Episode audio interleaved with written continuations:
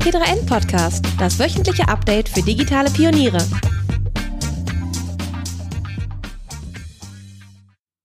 Hallo und herzlich willkommen zu einer neuen Folge des T3N Podcasts. Mein Name ist Luca Caracciolo, ich bin T3N Chefredakteur und unser Thema heute ist Social Media. Wir wollen einen Ausblick wagen in das Social Media Jahr 2021. Äh, dabei werden wir natürlich auch über das vergangene Jahr sprechen. Also, welche Plattformen liegen in der Nutzung vorne? Was ist mit neueren Akteuren wie TikTok? Was ist mit den alten Dickschiffen wie Facebook? Und wie sollten Unternehmen auf einzelne Plattformen blicken? Und zu Gast habe ich mir einen Experten eingeladen. Das ist der Martin Fehrensen. Hi Martin. Hi. Schön, dass du da bist. Ähm, Martin, du bist Autor des Social Media Watch Blog und Kenner kennen diesen äh, Newsletter, weil der ganz viele heiße und coole Informationen rund um äh, den Social Media Betrieb in euer Postfach spült. Äh, vielleicht magst du dazu ein bisschen was zu sagen. Was macht ihr da genau?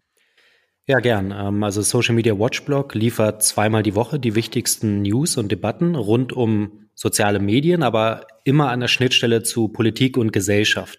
Uns interessiert in der Regel nicht ganz so sehr, wie man mehr Follower bekommt oder mehr Reichweite bekommt, sondern wir gucken uns sozusagen eher ähm, das Thema soziale Medien strukturell an. Das heißt also, ähm, wir schauen darauf, wie verändert es politische Kommunikation, äh, was macht es mit ähm, gesellschaftlicher Teilhabe, warum letztlich guckt jeder von uns permanent auf sein Handy, ähm, was sind da sozusagen die Mechanismen, die dahinter stecken, die von den äh, sozialen Medien dort eingesetzt werden, ähm, etc. Und das ist ähm, seit acht Jahren sozusagen ähm, ein ähm, großes Hobby von mir und seit zwei Jahren mache ich das tatsächlich hauptberuflich und ähm, kann eben äh, mit meinem Kollegen Simon Hurz äh, davon leben, dass wir diesen Paid Newsletter ähm, zweimal die Woche verschicken an über 1000 Abonnenten, die das ähm, via Steady, also dieser Berliner Plattform abonnieren und ähm, nochmal knapp 3000 Menschen, die das über ihren Arbeitgeber lesen, also ein Team-Abo sozusagen ähm, bei sich ähm, gezeichnet haben. Ja, ja, sehr cool, kann ich äh, herzens äh, empfehlen. Ähm, du machst dann aber auch noch, äh, du hältst Vorträge und Workshops im Bereich Social Media und ja, du hast auch eine Kolumne bei Brand 1 und da schreibst du auch über allerlei Berichtenswertes aus der Social Media Welt. Genau, bei Brand 1 ähm, geht es natürlich immer schon auch ein Stück weit um die unternehmerische Perspektive. Also was können irgendwie Menschen, die wirklich ähm, Leute eben über die sozialen Medien erreichen wollen, sei es als Institution, Organisation oder Unternehmen, äh, was, was äh, können die mit sozialen Medien anfangen und ähm, was sollten sie wissen? Ähm, genau, da schreiben wir, keine Ahnung, mal etwas bunter über irgendwie äh, lustige Dinge auf TikTok, äh, mal etwas ernster über, keine Ahnung, das Thema Desinformation. Und jetzt gerade in der aktuellen Ausgabe geht es um äh, Substack und die Frage, Frage, wie man eben als Journalist oder auch als Wissenschaftler oder als Politiker ähm, die Plattform nutzen kann, um Menschen, ähm, wenn man so möchte, für seine Expertise ein Stück weit zur Kasse zu bitten. Also ein Thema, was ich durchaus kenne. Ach ja, ja, spannend, spannend. Äh, ja, Martin, wir haben ein turbulentes äh, Social Media Jahr. Eigentlich waren sie alle turbulent in den vergangenen Jahren. Es passiert viel. Ähm, und wenn du so auf das äh, vergangene Jahr schaust, bevor wir auf 2021 kommen, was waren denn so aus deiner Sicht, äh, mit deiner ganzen Expertise gesprochen, was waren so die Überraschungen oder wo, welche Entwicklung fandst du besonders auffällig und interessant? Also es ähm, war tatsächlich ein ziemlich turbulentes Jahr. Ähm, das hatte ich so auch gar nicht erwartet. Ähm, also für mich steht ganz klar eine Entwicklung äh, dabei im Fokus, nämlich diese Entwicklung, ähm, dass sich Menschen eigentlich zunehmend zurückziehen in äh, privatere Räume. Ähm, also privat nicht unbedingt im datenschutzrechtlichen Sinne, weil ganz vieles davon findet immer noch im Vorgarten von Mark Zuckerberg und dergleichen statt. Ähm, aber privat eben in dem Sinne, dass Menschen sehr viel genauer hinschauen, ähm, wo sie sich artikulieren. Also das heißt, ähm, die Bedeutung des Newsfeeds, zum Beispiel bei Facebook ähm, oder eben auch des Feeds bei Instagram, um, äh, weiß was ich, als, den als Ort zu verstehen, um sich, um sich mitzuteilen in einem Post, in einem Videopost, Fotopost, wie auch immer.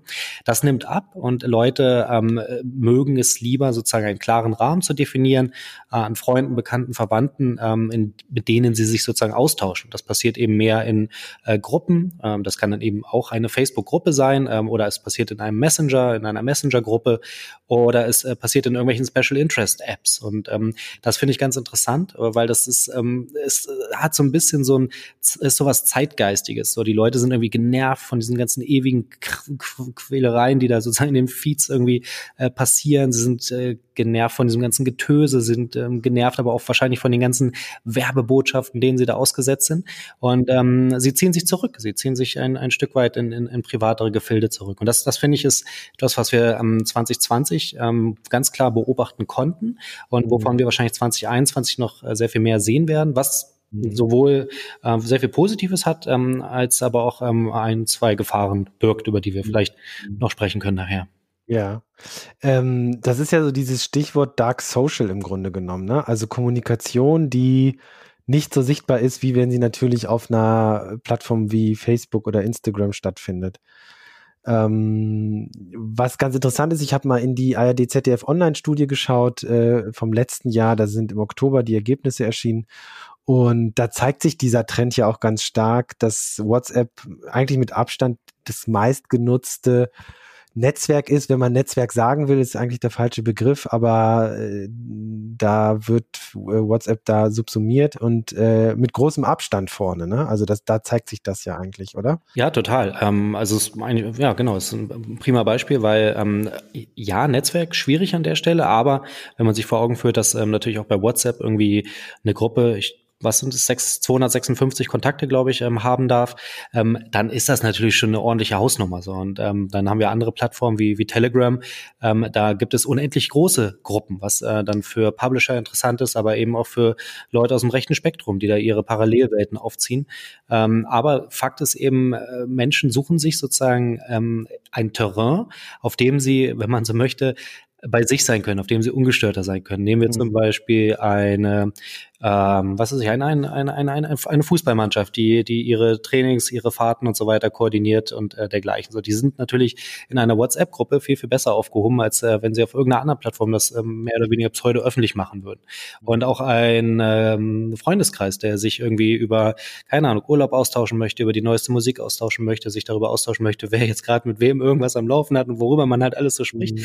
Das passiert natürlich in so einer ähm, Messenger-Gruppe ähm, viel, viel besser, als das ähm, auf Facebook äh, passiert. Weil ich kann mir als Nutzer leider, und da hat Facebook tatsächlich sich selber auch ein Stück weit ins Knie geschossen, man kann als Nutzer eben nicht mehr ähm, wirklich davon ausgehen, dass man, wenn man etwas auf Facebook postet, wenn man etwas auf Instagram postet, dass man dann auch wirklich seine Freunde erreicht das ist einfach ein Problem. So, die Leute wollen natürlich dort sich ähm, zur Schau stellen, sie wollen sich natürlich mitteilen, aber natürlich auch dabei irgendwie ein Stück weit sicher gehen, dass sie Freunde, Bekannte, Verwandte erreichen und ähm, nicht, äh, dass sie in einem in einer Flut von Content irgendwie untergehen und versuchen müssen, irgendwelche Algorithmen äh, zu gamen, damit sie ja wirklich möglichst noch gesehen werden etc. Also von daher ähm, ist diese ist dieser ähm, diese ja dieser Weg sozusagen eigentlich ganz ähm, ganz natürlich, wenn man so möchte, weil na, es geht natürlich immer am Ende des, darum, mit Leuten zu kommunizieren. Und äh, wenn dann irgendwann diese äh, Plattformen kontraproduktiv werden, dann, dann sucht man sich eben andere Wege. Ich finde das auch äh, insofern interessant, weil das ja viel mehr auch der Sozialstruktur sozusagen der, der physischen Welt entspricht. Ja? Also ich, wenn ich äh, sozial interagiere oder mit, mit, mit Menschen kommuniziere, dann ist das ja meistens auch in sehr begrenztem Rahmen. Ne? Und ähm, nun wurden äh, die Plattformen immer größer und irgendwann kamen die Algorithmen dazu, die den Feed quasi äh, äh filtern und äh, das, das passt irgendwie nicht so zur menschlichen Kommunikation, weil wenn ich jemandem was erzähle, dann will ich natürlich, dass das auch ankommt. Oder ich erzähle fünf Leuten was oder einer Fußballmannschaft oder ich erzähle in einem anderen sozialen Kontext etwas. Ähm, insofern irgendwie, wie du auch gesagt hast, eine relativ natürliche Entwicklung, finde ich. Mhm. Ja, absolut. Und ähm, man sieht aber auch, dass die großen Plattformen natürlich dann äh, jetzt versuchen, sozusagen diese Trends, ähm, also machen sie schon seit ähm, ein, zwei Jahren, auf Facebook zum Beispiel mit diesem, ähm, dieser Idee, dass Gruppen irgendwie so sehr in den Fokus gerückt werden. Ähm, die antizipieren das natürlich, aber ähm, was spannend ist, ähm, sie haben äh, also sowohl die Plattform als auch sozusagen eine interessierte Öffentlichkeit ähm, hat jetzt ein Stück weit ins Hintertreffen, weil sie natürlich am Ende ein bisschen weniger mitbekommen davon, was was interessiert die Leute eigentlich. Also man sagt ja immer, dass ähm, keine Ahnung, wenn man sich jetzt auf WhatsApp schreibt, dass dann die äh, Konzerne natürlich noch genug Daten über die Nutzerin bekommen. Ne? Wer schreibt mit wem, wann, wie oft und zu welcher Uhrzeit und so. Das verrät schon viel über die, ähm, keine Ahnung, über, wer, um wen es, um was für eine Art von Nutzer es sich da handelt, wie der vielleicht dann doch irgendwann nochmal mit Werbung getargetet werden könnte und so weiter. Aber die Inhalte, die ähm, bleiben äh, zum Glück, ähm, weil aufgrund von Ende zu Ende Verschlüsselung verborgen. Das heißt also, die bleiben bei den bei den Nutzerinnen und das hat ähm, natürlich viel viel Gutes, ähm, weil warum äh, muss immer jeder alles wissen, was ich mir mit irgendwem schreibe? Ja. Ja, und wenn wir mal äh, auf die, auf die restlichen Plattformen schauen und speziell, speziell auf Deutschland, wenn wir die ARD ZDF Online-Studie mal zitieren, da fand ich äh, so ein paar Erkenntnisse interessant. Ich bin mal gespannt, was du dazu sagst. Also ähm, einmal, äh, dass Facebook zwar verliert an, an äh, Interaktion und Nutzerschaft, aber äh, dass die wöchentliche Nutzerbasis immer noch oder Facebook damit, wenn man WhatsApp jetzt mal rausrechnet, ne, äh, dass Facebook da immer noch auf Platz eins ist mit in Deutschland 26 Prozent, die Facebook einmal in der Woche mindestens nutzen. Und zwar noch vor Instagram mit 20 Prozent. Ähm, also das finde ich schon mal interessant. Äh, und dann finde ich auch spannend, dass Snapchat auf Platz drei schon kommt mit neun Prozent. Die Zahlen sehen bei den 14 bis 29-Jährigen nochmal anders aus. Da ist Instagram ganz weit vorne mit 68 Prozent und Snapchat mit 43 Prozent auf Platz zwei. Also ich finde daran gleich zwei Dinge spannend. Einmal, äh, dass man sehr schnell vielleicht auch aus einer sehr von der eigenen Bubble und Umgebung getriebenen Perspektive Facebook immer sehr schnell kleinredet. Also das Netzwerk Facebook jetzt. Ähm, und das Zweite, was ich interessant finde, ist das Snapchat, äh, was man ja sehr schnell auch sehr klein geredet hat, zumindest in unserer Branche, äh, dann doch so hohe Nutzungszahlen aufweist. Wie blickst du da drauf? Ähm also, dass man Facebook kleinredet, ähm, das passiert in der Tat schon seit Jahren. ich erinnere mich, ich glaube, es gab schon vor fünf, sechs Jahren irgendwie diese ersten Artikel, ist Facebook dead? Ja, ja, auf jeden Fall jetzt aber richtig. Ähm, genau, und eigentlich müsste aus unserer Bubble-Sicht natürlich Twitter das allergrößte Netzwerk sein überhaupt. Ja, der, der Wahnsinn schlechthin. Was könnte es Wichtigeres geben als Twitter? Ähm, aber ähm, genau, man sieht eben anhand dieser Erhebung, dass ähm, Facebook weiterhin im Alltag der Rolle, äh, im Alltag der Nutzerin eine feste Rolle spielt, ähm, im Alltag der Menschen wirklich ähm, weiterhin maßgeblich maßgeblich ähm, ist. Und das liegt, glaube ich, vor allem daran, dass ähm, über Facebook Menschen weiterhin viel organisieren. Also gerade das Thema Events ist ähm, riesen, ein Riesenthema für Facebook. Ähm, ich, also jedes Konzert, jede Party, ähm, jetzt aufgrund von Corona um, um Himmels Willen leider nicht möglich, aber ähm, im besten Fall kommt es ja nun zeitnah irgendwann wieder die Möglichkeit, wo man solche Dinge wahrnehmen kann. Das passiert ähm, oder es wird über, über Facebook ma äh, maßgeblich organisiert. Also da spielt es eine riesengroße Rolle. Und dann ist Facebook natürlich wirklich weiterhin stark darin, ähm, Leuten ähm, Dinge ähm, zu präsentieren, die nicht zwangsläufig etwas mit ihrem Freundeskreis zu tun haben, sondern die sozusagen eher ähm, einen News-Bezug haben. Und News kann dann ähm, was Unterhaltsames sein, ähm, das kann äh, etwas von einem, keiner Star sein, den man halt äh, interessant findet. Das kann aber auch ähm, weltpolitisches Ereignis sein. Und diese, dieses Momentum, mal kurz eben an der Bushaltestelle Facebook öffnen und einmal kurz über den äh, Feed scrollen, ähm, das passiert, glaube ich, noch sehr, sehr oft. So, das ist einfach mhm. etwas, was, ähm, wenn man so möchte, ein Stück weit so eine Kulturtechnik geworden ist. ist wahrscheinlich sehr elaboriert jetzt ausgedrückt, aber mhm. äh, ist, Facebook hat es einfach geschafft, die Leute, die Leute daran zu gewöhnen. So, mal ein mhm. bisschen einfach ausgedrückt. Und ähm, genau, und da spielt Facebook ähm, von daher auf jeden Fall noch eine Rolle. Dementsprechend auch für natürlich Unternehmen, die ähm, Menschen erreichen wollen. Die haben weiterhin die Möglichkeit, ähm, über Facebook äh, ihre Zielgruppen äh, zu erreichen. Und ähm, Facebook verdient ja weiter noch ein Schweinegeld äh, eben genau damit. So, also das ist ja mhm. nicht so, dass da Facebook irgendwelche Umsatzeinbußen äh, erleben würde. Und was Snapchat angeht, ähm, das kann ich mir selber nicht so ganz erklären. Ähm, also ich nutze die Plattform immer mal wieder, um sozusagen zu verstehen, was, was dort passiert, äh, lebe aber ähm, eigentlich nur in den jüngeren Zielgruppen, dass Snapchat da eine unglaublich hohe Relevanz hat. Und zwar eigentlich gar nicht unbedingt als ähm, soziales Netzwerk, sondern wirklich auch eher als Messenger. Mhm, also Snapchat ja. ähm, ist eben, wird immer der Kategorie soziale Netzwerke zugeordnet, ist aber für das Gros der jungen Menschen, die Snapchat äh, nutzen, eben eigentlich in allererster Linie ein Messenger. Ein Messenger, auf dem ich ich mich nicht zwangsläufig äh, mit Text auseinandersetze, sondern sehr, sehr viel halt mit Fotos. Ähm, ist auch so ganz spannend. So Snapchat redet zum Beispiel intern bei Präsentationen immer von den Camera Natives, also nicht von den Digital Natives, sondern von den Camera Natives. So, das sind sozusagen die, die Snapchat nutzen, ähm, die eben damit aufgewachsen sind, ähm, die Kamera zu benutzen, um zu kommunizieren. Und äh, das eben in einer extrem großen Frequenz, das über den Tag äh, verteilt, ähm, sehr, sehr häufig. Und von daher kommt äh, Snapchat so bei solchen Erhebungen wahrscheinlich ziemlich gut bei weg. Hm. Und ähm, auch interessant an den Zahlen, das habe ich jetzt noch gar nicht genannt. Übrigens Facebook bei den ähm, äh, Moment, täglichen Nutzer, genau, ist immer interessant, worauf man schaut. Schaut man auf die tägliche Nutzerbasis, auf die wöchentliche oder die monatliche und dann ergeben sich zum Teil äh, ganz unterschiedliche Zahlen. Bei der täglichen Nutzungsbasis führt zum Beispiel Instagram mit 15 Prozent und liegt damit ein Prozentpunkt vor Facebook, die 14 Prozent aufweisen. Äh, 2019 waren es noch 21 Prozent. Also man sieht schon, dass die Nutzung ein Stück weit zurückgeht, aber Facebook ist, äh, ist schon noch insgesamt betrachtet, zumindest auch auf öffentlicher Basis, äh, vorne. Ähm, auch interessant TikTok. Also über TikTok haben wir ja viel gesprochen und, und geredet äh, im letzten Jahr. Oh, also nicht zuletzt aufgrund dieser äh, Auseinandersetzung, auch gerade auf geopolitischer Ebene mit den USA, aber auch in Sachen Nutzung und was da alles Tolles passiert.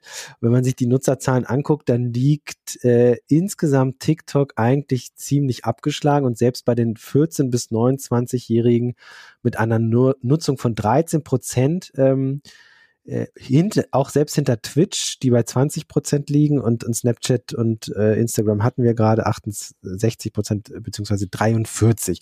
Nun hätte man ja gedacht, naja, mein Gott, TikTok ist das Netzwerk der jungen Generation und dann sieht man aber die Nutzungszahlen und denkt sich, naja, stimmt das eigentlich so?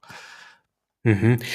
Ja, ähm, also ich betrachte da diese Entwicklung äh, auch mit Spannung. Ähm, muss auch feststellen, dass ich irgendwie am Anfang sehr viel auf TikTok war, bis ich dann irgendwann festgestellt habe, oh nein, dieser Algorithmus ähm, der ähm, hat mich quasi, hat mich jetzt irgendwie gekillt und ich muss jetzt irgendwie die ganze Zeit da diese, diese, ähm, diese App aufmachen. Das möchte ich gar nicht. Und dann ganz bewusst sozusagen mich davon wieder distanziert. Aber das ist eher so eine, so eine wenn man so möchte, so eine berufliche Meta-Betrachtung schon wieder. Und ich kann echt sehr, sehr gut verstehen, warum ganz viele Nutzerinnen äh, daran so einen großen Gefallen finden, weil die App ist einfach tatsächlich gut konzipiert. Jetzt mal wirklich jenseits von allen Fragen, die rechts und links natürlich auftauchen, ähm, was, äh, was die App angeht. Ähm, aber ich stelle eben auch fest, ähm, die Plattformen ähm, können mittlerweile alle sehr viel. So, also ähm, Instagram, Instagram kann wahnsinnig viel, äh, Facebook sowieso, ähm, auch auf YouTube kann man mittlerweile Stories teilen. Ähm, Twitter ermöglicht ähm, mittlerweile Stories. Ähm, das, das heißt, es verschmilzt alles irgendwie so ein Stück weit ähm, miteinander und es ist nicht mehr so richtig krass unterscheidbar. So, und ich glaube, junge Leute können auch, oder nicht nur junge Leute überhaupt, ähm, wir äh, Menschen können und sollten nicht auf allen Plattformen äh, ähnlich viel Zeit verbringen. Das heißt, ich glaube, wir werden jetzt auch 2021 irgendwie so ein Stück weit sehen, dass ähm, Menschen dann doch eben eher so die, keine Ahnung, eher ein Fable haben für das, für die Dinge, die auf Instagram passieren oder eben eher ein Fable dafür haben für die Dinge, die auf TikTok passieren. Also das heißt, ähm, es, es geht nicht mehr so wahnsinnig äh, viel darum, interessiere ich mich jetzt irgendwie für Video, weil Video können alles, sondern es geht mhm. wirklich eher darum, wo sind ähm, Leute, die mich interessieren ähm, und ähm, gerade Influencerinnen oder keine Ahnung, so YouTuber oder sowas, die halt irgendwie bei jungen Leuten populär sind, die werden sich auch sehr genau überlegen, kann und möchte ich wirklich auf allen Plattformen unterwegs sein.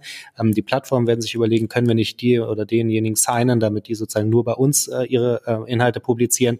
Und da wird sich das dann, glaube ich, noch ein Stück weit stärker ausdifferenzieren, wer ähm, welchen Plattformen wirklich wie viel Aufmerksamkeit schenkt. Mhm. Eine erfolgreiche E-Mail-Strategie umzusetzen ist wahrscheinlich der wichtigste Marketing-Hack, um neue Kunden zu akquirieren, Kunden zu binden und euren Umsatz zu steigern. Mit Mailjet, einer All-in-One E-Mail-Marketing-Lösung, erstellt, versendet und überwacht ihr Marketing- und Transaktions-E-Mails, wie zum Beispiel Newsletter oder Versandbestätigungen. Mit Mailjets Expertise stellt ihr sicher, dass eure E-Mails im Posteingang eurer Empfänger ankommen und nicht im Spam-Ordner landen. Mit einem Team und Rechenzentren in Deutschland ist Mailjet eine DSGVO-konforme plattform Software, der mehr als 130.000 Unternehmen weltweit vertrauen. Für weitere Informationen besucht einfach mailjet.de. M-A-I-L-J-E-T.de. Aber das ist ja echt interessant, weil ähm, wenn du sagst, ähm, und man sieht es ja am besten an, an, am Beispiel von Instagram, also die, also Instagram hat ja mittlerweile so viele Funktionen, wenn man das ist fürchterlich. zurückblickt und, und sich anschaut, wo es eigentlich herkommt, nämlich eine Fotofilter-App und man damals noch ge äh, geschmunzelt hat über den, den, äh, den Preis, den Facebook damals bezahlt hat, eine Milliarde ungefähr, und alle sich gedacht haben, was zur Hölle äh, will Facebook mit so einer Foto-App und dann noch für so viel Geld und heute blicken wir da irgendwie anders drauf. Aber so aus deiner Perspektive ist das ja damals ja sehr, sehr logisch gewesen, dass, dass Facebook zugeschlagen hat und sich sozusagen ähm, klaren Konkurrenten vom Hals geschafft hat, aber auch sozusagen einen neuen Ort dazugenommen hat, äh, äh, um, um Leute auf, auf Plattform zu bringen. Und ähm, äh, wenn ich nochmal auf diesen Punkt der Multifunktionalität an äh, zu sprechen komme, Instagram, ich meine, mein Gott, Foto, Fotos veröffentlichen ist, ist fast ja gar kein so wichtiges Ding mehr, sondern ich kann da irgendwelche Videos, also Reels ist ja als letztes dazu gekommen, es gibt IGTV, ich kann da shoppen, äh, ich kann Private Messages machen, es ist so ein, so ein unfassbares Konglomerat an Funktionen. Und wenn man das weiterdenkt, was du gesagt hast, dass es eigentlich gar nicht mehr so darum geht, dass irgendeine Plattform etwas besonders toll kann. Äh, das war ja damals mit den Stories bei Snapchat ja, oh, cooles neues Format und dann haben es alle kopiert, selbst Twitter jetzt. Ähm, dann verändert sich doch auch so ein bisschen das Spiel, was du auch gesagt hast, das ist echt, finde ich echt interessant, sondern dass man schaut, äh, welche Inhalte und welche Creator kriege ich eigentlich auf die Plattform. Ähm, wenn man das weiterdenkt, äh, wie, wie, wie blickst du da in die Zukunft? Also ähm, gibt es überhaupt noch die Chance so richtig, für, für neue Plattformen da irgendwie Fuß zu fassen? Ähm, wird wahrscheinlich zunehmend schwieriger, ähm, weil Features sind tatsächlich in aller Regel kein Alleinstellungsmerkmal. Ähm, wir sehen das ja auch ganz oft, ähm, also ihr bei T3N beobachtet das ja nun auch ähm, tagtäglich, dass ähm, Startups, die irgendwie eine gute Idee haben, weil sie irgendwie keine Ahnung, ein neues Feature haben, also wir sehen das zum Beispiel jetzt gerade im Bereich Audio, ähm, weil Audio jetzt irgendwie zunehmend eine Rolle spielt. Ähm, bei äh, Twitter gibt es irgendwie demnächst Spaces. Es gibt aber auch bei Twitter jetzt mittlerweile diese äh, Möglichkeit, Sprachposts zu, ähm, äh, zu veröffentlichen. Und ähm, da gab es halt eben viele junge Startups, die ähm, genau in diesem Bereich aktiv waren und eben jetzt nicht selber zur nächsten großen Plattform avancieren, sondern schon frühzeitig weggekauft werden. Und ähm, auch Clubhouse zum Beispiel etwas, ne, worüber viel diskutiert wird, so ein Ort, an dem eben äh, per Audio äh, miteinander diskutiert werden kann ähm, in, in, einem, in einem festgelegt definierten äh, äh, Raum, ähm, auch sicherlich ein Übernahmekandidat für eine, für einen der großen äh, mhm. Player. Und ähm, das mag schön und gut sein für das, äh, also für, den, für, für das Bankkonto sozusagen, dieser, dieser Mensch, die diese, diese Apps erfinden, aber es ist nicht so schön für ähm, den, den Wettbewerb eigentlich, weil es natürlich schon spannend ist, ähm, neue, neue Player mit ähm, dann am Markt zu haben. Und wir erleben tatsächlich so ein, ja, dass, dass es irgendwie zu so einer einer, es, es ist so eine, so eine große Gleichmacherei. So. Also ähm, es gibt wirklich kaum noch ähm, Features, die die anderen Plattformen nicht haben. Und man muss sich fast auch ein bisschen wundern, dass ähm, äh, Facebook es tatsächlich total verpennt hat, wenn man da, da mal mit denen echt in die Kritik, also ins, ähm, ja, wirklich sich kritisch äh, äußern möchte, weil die hätten natürlich TikTok eigentlich selber auf die Beine stellen müssen. Und zwar aus mhm. folgendem Grund. Ähm, bei Facebook gab es ähm, die ersten Challenges, an die ich mich erinnern kann, sozusagen die ähm, Eisbucket Challenge und so ja, weiter. Ja, richtig. Mhm. Das war genau diese Geschichte, die ähm, bei TikTok jetzt für so viel Furore sorgt, wo sozusagen tagtäglich Leute irgendwie bei dem und dem Tanz mitmachen, die und die Geschichte äh, nachmachen, den und den Sketch eben auch aufführen oder erweitern und so weiter. So, und dann das Thema Video war auch bei Facebook irgendwie schon frühzeitig ähm, auf dem, auf dem, äh, auf dem Radar. Ich äh, erinnere mich, dass äh, Zuckerberg dann gesagt, ja, künftig werden wir alle nur noch per Video miteinander kommunizieren. Das ist das Thema. So, und ähm, das lag sozusagen eigentlich auf dem Silbertablett und ähm, die haben es echt nicht geschnallt damals, dass das beides miteinander zu verknüpfen ein Riesenthema werden könnte. Und ähm, TikTok hat das jetzt brillant vorgemacht, ähm, dass wie ähm, krass das zieht, wie, wie viele Leute das irgendwie interessiert. Und ähm, von daher super spannend, dass TikTok jetzt äh, dort mitmacht. Aber man muss natürlich auch vor Augen führen, ähm, TikTok hat äh, rund eine Milliarde Dollar dafür ausgegeben, äh, dass äh, sie auf den äh, Smartphones äh, der, dieser Welt eben auch mit machen dürfen. Ähm, also das ist ungefähr das Werbebudget gewesen, das von ByteDance, der Muttergesellschaft von TikTok, ähm, nie dementiert wurde, ähm, wo wo, womit sie sozusagen irgendwelche, irgendwelche Installs halt ähm, sich dann erkauft haben. Und äh, dieses Geld alleine aufzubringen, äh, zeigt einfach mal, wie unfassbar schwierig es ist, ähm, für andere Unternehmungen äh, dort mitzumischen. Aber, und das ist ähm, sozusagen etwas, worauf ich mich 2021 freue und gespannt bin, wie sich da der Trend weiterentwickelt. Wir sehen, dass es ähm, durchaus ähm, sozusagen so Special Interest Apps gibt, die ähm, eine Chance haben, beim, beim Publikum äh, wirklich nachhaltig zu reüssieren. Das heißt, ähm, zum Beispiel so Apps wie, weiß nicht, wenn man so auf die Sportwelt blickt, zum Beispiel sowas wie Strava oder Swift. Ähm, das sind mhm. ähm, Apps, mit denen ich, ähm, keine Ahnung, meine, meine Laufstrecken ähm, aufzeichnen kann oder meine Fahrradstrecken aufzeichnen kann, äh, wo ich dann digital Vereinen beitreten kann, wo ich dann aber auch mit anderen Leuten mich, wenn man so möchte, messen kann oder eben schauen kann, okay, wie ist der denn die Strecke gelaufen? Hat er die gleiche Zeit geschafft oder war ich schneller? Und ähm, das ist dann sozusagen zu einem speziellen Sachgebiet ähm, ein, ein Netzwerk, in dem ich mich tummeln kann und ähm, austauschen kann, neue Freunde, neue Laufpartner womöglich ge gewinnen kann, äh, Menschen ähm, äh, dabei erleben kann, dass sie in, keine Ahnung, vielleicht eine Strecke gelaufen sind, die ich, die ich selber noch gar nicht so kannte. Und ähm, sowas glaube ich, hat echt Potenzial und muss dann eben auch gar nicht ähm, in unmittelbarer Konkurrenz treten mit Facebook und mit äh, Twitter und mit Snapchat und so weiter, sondern kann einfach daneben auch existieren. Aber ist eben etwas, ähm, äh, ein, ein, ja, ein soziales Netzwerk, wo aber eben, wenn man so möchte, das gar nicht im Vordergrund steht, dass es Social Media ist, sondern das Social kommt sozusagen on top. So eigentlich ist es, wenn man so möchte, eine Sport-App. So und dann kommt aber das Social on top. Und ähm, ich glaube, sowas werden wir noch viel sehen. Also auch beim beim Thema äh, Commerce oder so ist das ja, ist das ja super spannend. Mhm. Bislang, ähm, was machen wir so? Wir kaufen ähm, irgendwie, keine Ahnung, bei irgendwelchen Shops, ne, Zalando, Amazon, wie sie alle heißen. Aber das ist ja dann doch in aller Regel noch eine Geschichte, die wir alleine machen und eben nicht mit äh, Freunden zusammen. Aber es wäre natürlich äh, super easy vorstellbar, dass ich ähm, künftig bei irgendeiner App ähm, einkaufen gehe und dann meine vier Freunde online mit dabei habe, die dann alle sagen, ah nee, kauf mal lieber das oder probier das nochmal an oder keine Ahnung, durch irgendwelche AR-Filter kann ich dann irgendwie mir einen, einen eine Mütze aufsetzen, dann sagen, nee, nimm mal die andere oder ne, dass es sozusagen auch dann interaktiver wird, erlebbarer wird und sozialer wird. Und ähm, ich kann mir vorstellen, dass, dass wir das künftig oft erleben werden, dass eben sozusagen ein, es Produkte gibt, die sich dann aus der Masse ähm, heraus, herausstechen, weil sie eben eine soziale Komponente noch dabei haben. Ist ja auch gerade durch Corona sicherlich eine Sache, die an Fahrt gewinnt. Ne? Also früher bin ich vielleicht mit anderen zusammen joggen gegangen.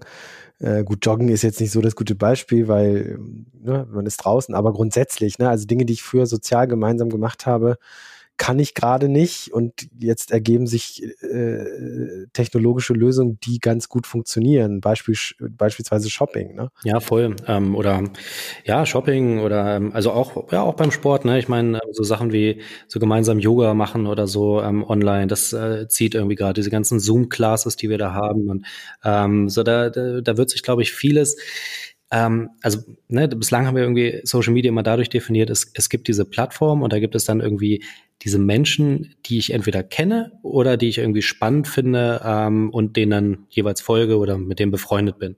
Und ähm, jetzt erleben wir irgendwie so ein bisschen so ein Stück weit so eine Evolution. Ähm, wir machen einfach Sachen, die uns selber, die uns selber interessieren und machen das aber mit online mit anderen Leuten zusammen und daraus ergibt sich sozusagen dann eine ein, ein Kontakt und da ist ähm, dann ja das ist, das ist irgendwie so eine ja auch so eine so eine Evolution die ich die ich gerade ganz mit mit großer Spannung beobachte aber das ist ja dann so ein Shift von, was du gesagt hast, so klassisches soziales Netzwerk. Ich folge Leuten, folge deren Inhalte, kann die kommentieren oder teilen, hin zu äh, eher sowas erlebnisorientiertem. Ne? Also, und wenn man sich dann die Entwicklung der Plattform anschaut, das werden ja immer mehr, wir hatten Instagram gerade, äh, eher so Entertainment-Plattformen, würde ich fast ja, sagen. Voll, ne? voll. Ja. Also ähm, ich glaube, das ist auch etwas, was, wo, wo gerade Facebook, ähm, also wir kommen mal wieder auf Facebook zu sprechen, aber nun ist nun mal der, der, der, der größte Player am Markt, ähm, wo Facebook echt extrem dran zu knabbern hat, weil immer mehr Leute ähm, Facebook einfach passiv nutzen. Das heißt also, ne, genau diese Situation, sie stehen irgendwo an einer an einer Bushaltestelle, an einer Einkaufs-, äh, einer Kasse im Supermarkt und scrollen mal eben durch ihren Feed, ähm, klicken irgendwas, ähm, aber posten eben nicht selber, sondern es ist gepostet oder das, das sich mitteilen passiert eben an anderen Orten. Das kann im besten Fall aus Facebook-Sicht noch in einer Facebook-Gruppe passieren, passiert aber womöglich halt eher in Messenger, äh, wie wir vorhin eingangs gesagt hatten. Und äh, das äh, ist in der Tat überall zu beobachten, dass dieses ähm, eher passive ähm, zunimmt und dass wir die Interaktion und ähm, das, ähm, ja, keine Ahnung, sich das, das Produzieren ähm, in, in kleineren Räumen stattfindet. Und Stichwort Erlebnisse, ähm, ganz spannend, weil ich glaube, da ist nämlich auch genau die Würze für ähm, egal, für, für Publisher, ähm, also Verlage und, ähm, und Sender und ähm, all das, genauso wie aber auch für, für Institutionen und Organisationen. Ich glaube, es geht darum, ähm, in diesen digitalen Räumen irgendwie Erlebnisse äh, zu schaffen oder zumindest Räume zu schaffen, in denen man äh, gemeinschaftlich etwas erleben kann, in dem man gemeinschaftlich etwas wahrnehmen kann. Und das kann der Austausch sein zu einem bestimmten Thema. Ähm, das kann aber auch, ähm, keine Ahnung, ein, ein Konzert sein, ähm, weil ähm, ne, es gibt jetzt irgendwie diese ähm, bei, bei irgendwelchen Games wie, wie Fortnite dann jetzt mittlerweile Konzerte, wo dann 10.000 äh, Menschen zusammenkommen und das verschmilzt alles so ein Stück weit. Und ich glaube, Erlebnis ist da echt so ein, ist ein gutes Stichwort. Hm.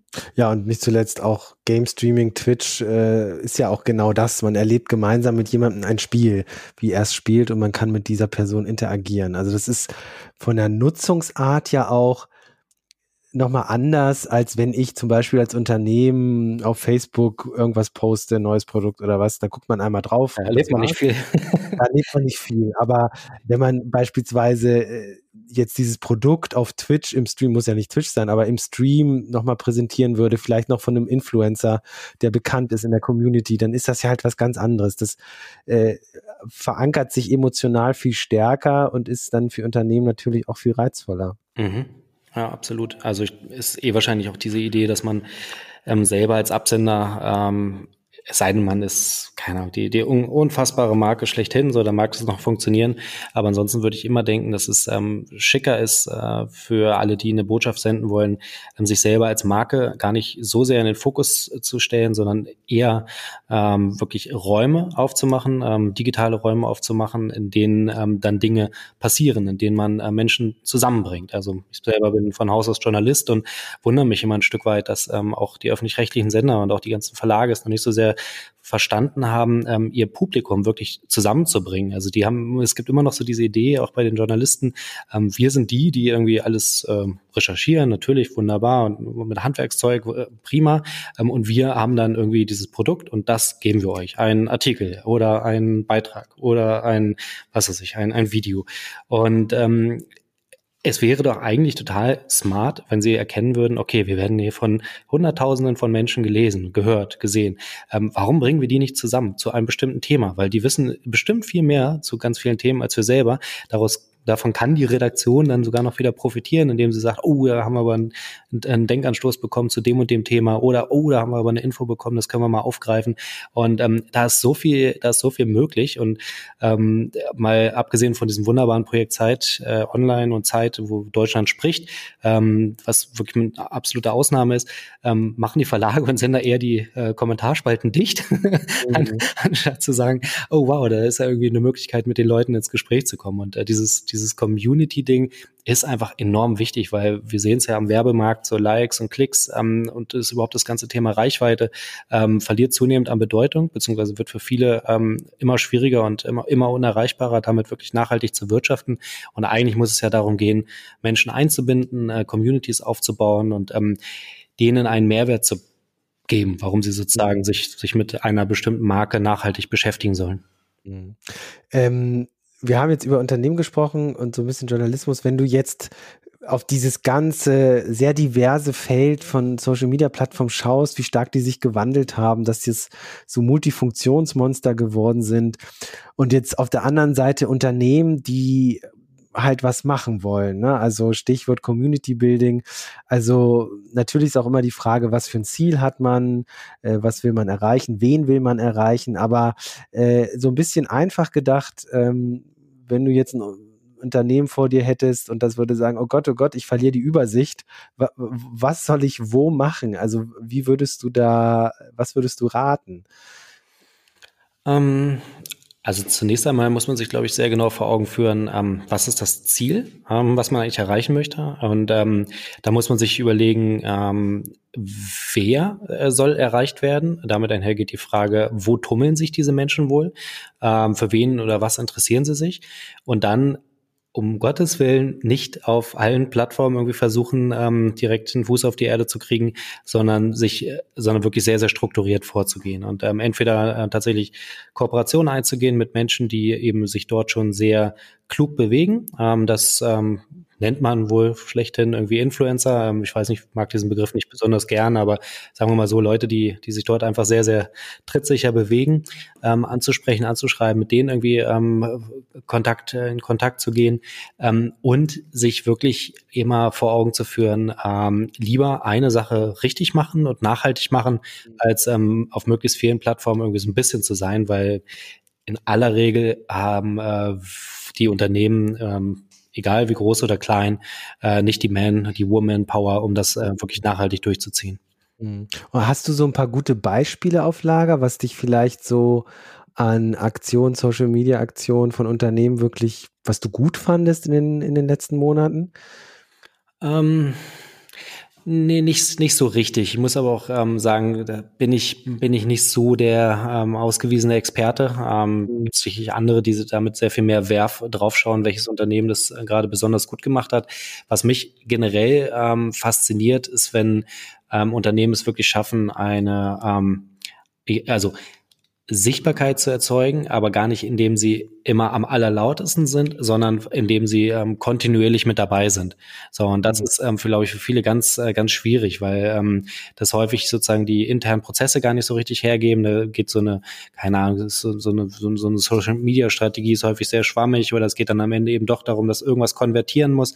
Und ich glaube, es ist äh, in, in allererster Linie erstmal wichtig, ähm, ernst genommen zu werden. Und ernst genommen wird man, indem man sich ähm, mit einbringt, indem man ähm, sich nicht selber die ganze Zeit nur in den, in den Fokus stellt, sondern halt vielleicht auch äh, Hilfestellung gibt und ähm, Informationen ähm, verteilt oder sich ähm, irgendwo mit einbringt. Und ähm, das machen ähm, immer mehr Unternehmen. Das heißt, also, sie rücken irgendwie ein Stück weit mit ihrer eigenen Marke, wenn man so möchte, ein bisschen mehr in den Hintergrund und sagen, ja, es ist nicht mehr ganz so doll Broadway, Schaufenster, Leuchtreklame, sondern ähm, eher ein Erkennen erkennen, dass sie ein, ein Teil in einer extrem heterogenen Gesellschaft sind und ähm, dort ähm, sich mit sozusagen einbringen dürfen und können und vielleicht sogar ähm, auch sollten, weil das irgendwie von äh, Unternehmen äh, und Institutionen immer stärker erwartet wird, dass eben sie ähm, nicht so gesichtslos ähm, nur ähm, auf irgendwelche äh, auf irgendwelche Zahlen schauen, sondern ähm, versuchen die Gesellschaft mit, mit voranzubringen und ähm, und ähm, Erlebnisse kreieren. Ja. Mhm. Zum Schluss, äh, Martin, ich habe noch ein paar Plattformen, über die haben wir gar nicht geredet. Die würde ich dir jetzt einfach mal so stichwortartig rüberflanken und du sagst mir deine Einschätzung, was du gerade über diese Plattform denkst. Äh, angefangen mit Twitter. Twitter ähm, extrem äh, spannend, ähm, weil ähm, transportiert Zeitgeist, aber auch maßlos überschätzt und äh, viel zu viele Journalisten auf der Plattform. Wie hast du die, die äh, Sperrung von Trump auf Twitter erlebt? Wie ist da dein, deine Sicht drauf? Also das ähm, war schon ein ziemliches Brett ähm, und ich ähm, aus so ganz ähm, persönlich freue ich mich darüber, ähm, weil ich den Menschen unmöglich finde ähm, und auch gemeingefährlich finde, äh, was, was er dort macht. Ähm, gleichwohl muss man sich natürlich die Frage stellen, wie man das äh, künftig institutionell ähm, besser absichert, weil nur weil irgendwie ein Jack Dorsey sagt, ja, das reicht jetzt, ähm, kann man ähm, sozusagen so einem Menschen eigentlich nicht die, die Plattform wegnehmen, sondern das braucht ähm, Hand und Fuß und äh, wir werden sicherlich da irgendwelche Form von Regulierung auch künftig erleben, wie das, wenn man so möchte, rechtssicherer vonstatten gehen kann. Okay, nächste Plattform LinkedIn. Ja, LinkedIn, ähm, nicht so mein Ding, ähm, weil ich nicht so ein Netzwerker bin, ähm, sehe aber, dass das für immer mehr Menschen ähm, auf jeden Fall richtig wichtig wird. Und äh, vor allem sehe ich mit Erstaunen, dass da ganz, ganz viele ähm, Firmenchefs ähm, einfach so ihre Dinge so sagen und keine nervigen Journalisten, in Anführungsstrichen, ich bin Herzblutjournalist, aber aus ihrer Perspektive sozusagen, keine nervigen Journalisten irgendwelche Gegenfragen stellen und sie damit wunderbar Reichweite machen und ihr perfektes Medium gefunden haben, um einfach mal ach, zu, zu sagen, was so ihre Vision ist. Und das, ähm, ja, das gucke ich mir auch mit Spannung an hat, äh, ich finde immer erstaunlich, wie viel Reichweite die Posts da haben. Also ich bin auch sehr selten auf LinkedIn, aber gucke immer wieder, wow, äh, Posting mit locker 300, 400, 500 Interaktionen, die auf Twitter vielleicht äh, bei weitem nicht so viel gebracht haben. Ja, aber auch, ähm, ah, also auch viele, die, die dann in Firma XY nochmal was werden wollen. Also das ist schon auch spannend, spannend zu sehen, wie die Kommentare manchmal so gestaltet sind. Ja. Und letzte Plattform Pinterest. Ähm, irgendwie 2020 ähm, unter ferner Liefen ähm, so gelaufen. Ähm, eigentlich total super, weil sie auch von vornherein ähm, dieses ganze Shopping-Ding ja nun ähm, sehr viel früher, also wenn man so möchte, als, als Instagram eigentlich kapiert hatten. Und ähm, finde es immer spannend, dass wir insgesamt ähm, von Pinterest so wenig mitbekommen. Ähm, die, ja, könnte mir vorstellen, dass da noch viel mehr kommt. Gut, Martin, vielen Dank für dein Gespräch, für das Gespräch. Und äh, die letzte Frage ist natürlich, was sind denn deine ganz persönlichen äh, Lieblings-Social-Media-Plattformen? Sprich, wo findet man dich denn, wenn man dir folgen will? Also ich habe auf jeder Plattform einen Recherche-Account, ähm, aber ich halte es so wie die äh, Drogenbeauftragte der Bundesregierung. Ähm, ich muss nicht jede Droge selber nehmen, um darüber schreiben zu können, sondern es gibt äh, viele, viele gute begründete Hinweise, wie Plattformen funktionieren, ähm, ohne dass man selber da jeden Tag posten muss. Ähm, und wenn äh, man wirklich Dinge von mir lesen möchte, dann auf äh, Twitter. Äh, dort bin ich unter @martinfehrensen zu finden und äh, poste mal mehr, mal weniger, je nachdem, wie viel Bauchschmerzen mir die Plattform gerade macht. Ja. Wunderbar. Martin, vielen Dank fürs Gespräch und bis nächste Woche. Macht's gut. Tschüss. Ciao.